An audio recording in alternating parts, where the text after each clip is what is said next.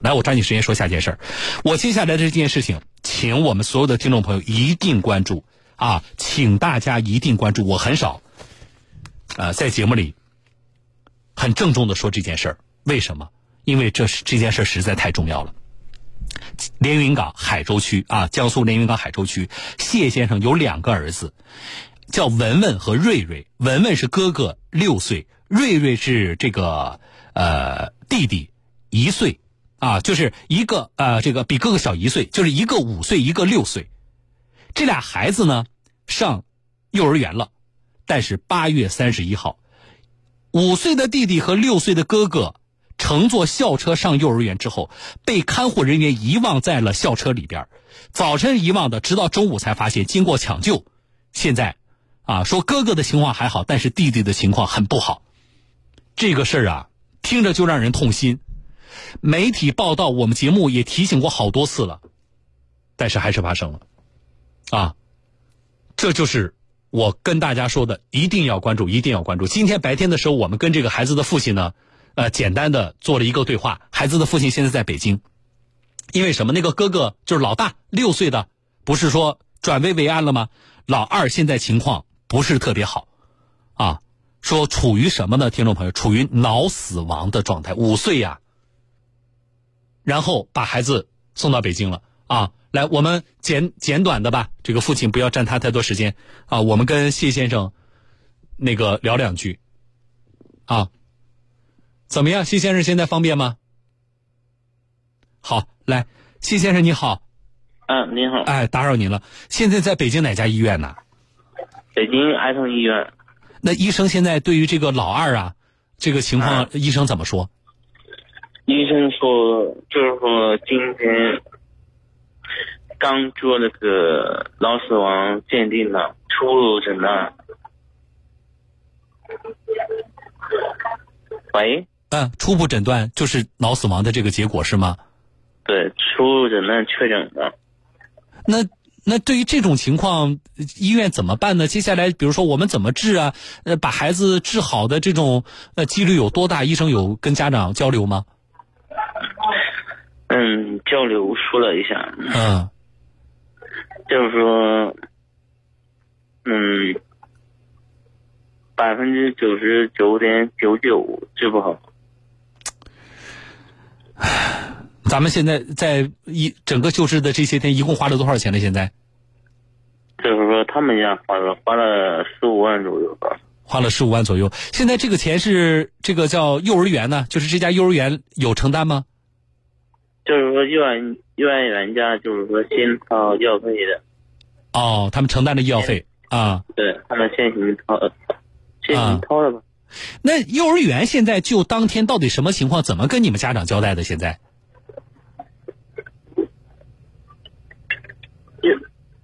幼儿园当时就是说发生事情，第一时间没有联系我们家长。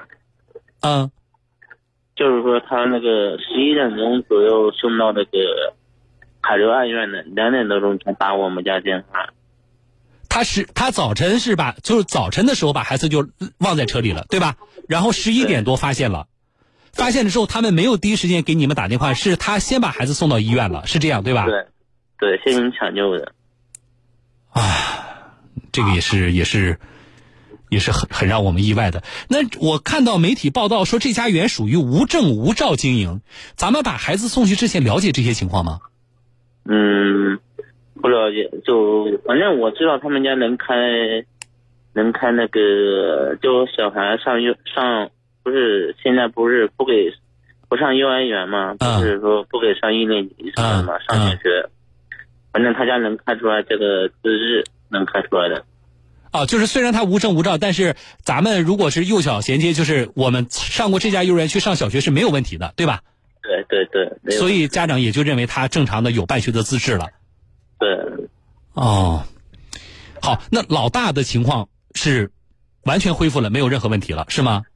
也不能说完全恢复，就是说恢复恢复了八成左右吧，不知道有没有后遗症什么的。我倒不知道。嗯，好的。就是说，就是说，现在能能认认人，谁谁都认识，就说也能吃饭，也能睡觉。嗯。就是还插着氧气管嘛。哦，现在还要插着氧气管对，吸氧吸氧。哦，吸氧。我希望不管怎么说啊，我呃，我觉得现阶段最重要的就是孩子的救治嘛啊。那么我们希望孩子两个孩子啊嗯都能够康复，好不好？你们在北京前期啊，这个呃在前方啊，你们的父母啊也注意身体啊。嗯，这件事情我们也会持续的关注。好了，我不过多打扰您了，谢先生。嗯啊，谢谢您，我们再见。啊，我不过多占用的这个父亲的时间，来给我接个律师。啊，啊，我这就是我说的，为什么我说这件事情一定要关注，一定要关注。出了多少起了？来，我来连线江苏苏博律师事务所的主任吴博律师。吴律师你好，哎，你好，吴律师，哎，你这个事故里边，我们现在来看，元方是主要责任，没有问题吧？没有问题，没有问题，元方肯定是主要责任。嗯当然，这个除了元方责任以外，开车的这个呃这个司机以及车主，呃嗯，都需要承担责任。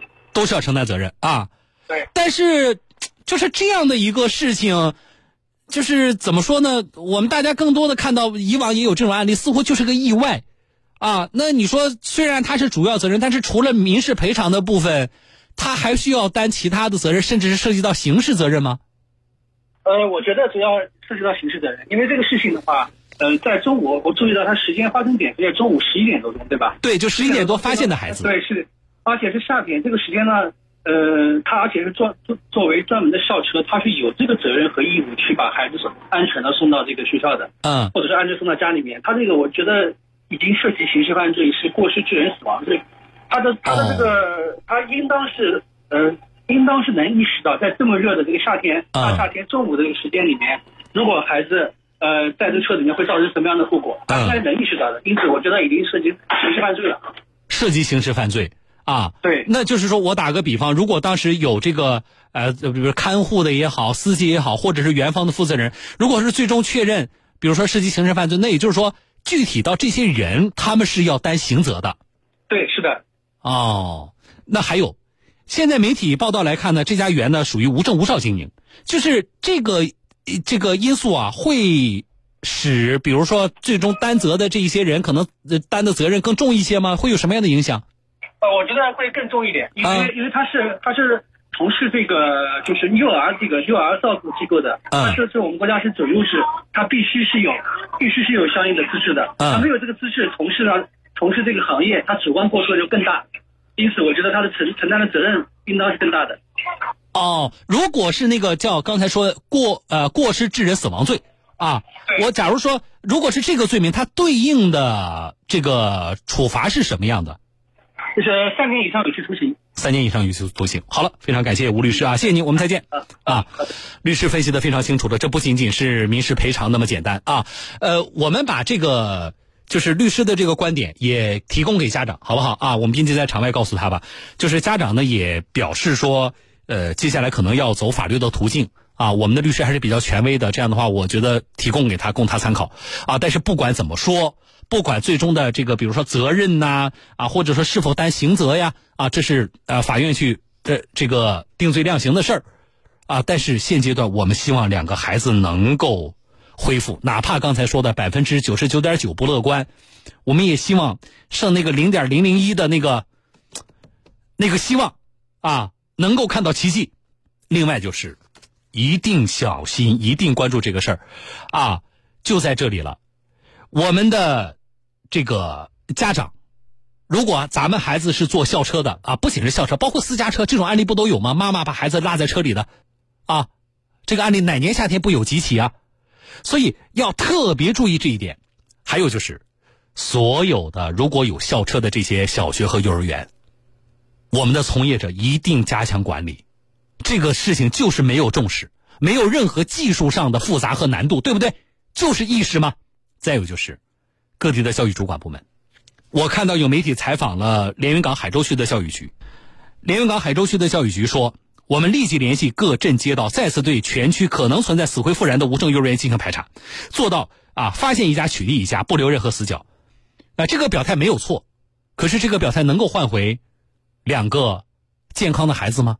这家幼儿园说，涉事幼儿园是被取缔之后啊恢复经营的，这是从目前媒体报道信息来看。一家幼儿园呢，它不是一个啊，这个什么很隐蔽的这么一个小黑作坊，这么一个幼儿园，它恢复招生了，孩子每天去上学，这个事情很隐蔽吗？教育局、街啊、镇、街道，真的都都没有发现过吗？还有就是。我今年前段时间，我们关注了，就是一些城市对于这些啊所谓非法的，就是无证照的幼儿园的这个清理啊。我们在统筹学前教育的，比如说一一个区啊，统筹学前教育的过程当中，是不是考虑过我们的学前教育的资源能不能够满足人民群众的需要啊？大家孩子的入学的需要。这个满足不仅仅是说我提供能提供多少名额，我幼儿园的分布是什么样的，还有就是幼儿园的收费标准是什么样的。本来不应该发生的惨案，虽然看的是啊，看起来是什么幼儿园的工作人员的疏忽啊，把孩子落在车里了，但是这家幼儿园本来就不应该存在呀。以今天这两个孩子的几乎要付出生命的这么一个昂贵的代价去换。海州区教育局，我们呃开展什么样的排查？这个价，这个这个代价是不是大了一些？所以我们在提醒家长的同时啊，我说更重要的是什么？更重要的是我们基层的各职能部门，你们有没有动起来啊？包括校车的管理，我们国家是有校车安全条例的，是有校车安全管理条例的。这个事儿，像海州区教育局，你有督促辖区的幼儿园把这个事情做好吗？你查没查过，在你们辖区有多少车辆？是合法的校车，啊，这些合有没有非法的校车？这些校车有没有执行校车安全管理条例？怎么执行的？落实到人了吗？事后的排查当然没有错，但是我们不希望什么事情都是事后排查。所以这是今天啊，听众朋友，这是今天我们节目里说的最重要的一件事情。尽管它听起来不像江苏天奥奥迪 4S 店啊，这个车主维权那么刺激。可是这是最重要的一件事情，请所有听节目的我们的听众朋友，啊，你是家长也好，你是教育领域的从业者也好，你是职能部门的监管者也好，请担起责任来。啊，这件事情的后续的情况我们会持续关注，我们会跟北京儿童医院，啊，在那里治疗的这个家庭呢保持联系，啊，在不打扰最大程度不打扰他们的情况的这个前提之下，啊，只要有。孩子治疗的相关的进展，我第一时间在节目当中向各位来报告，好不好？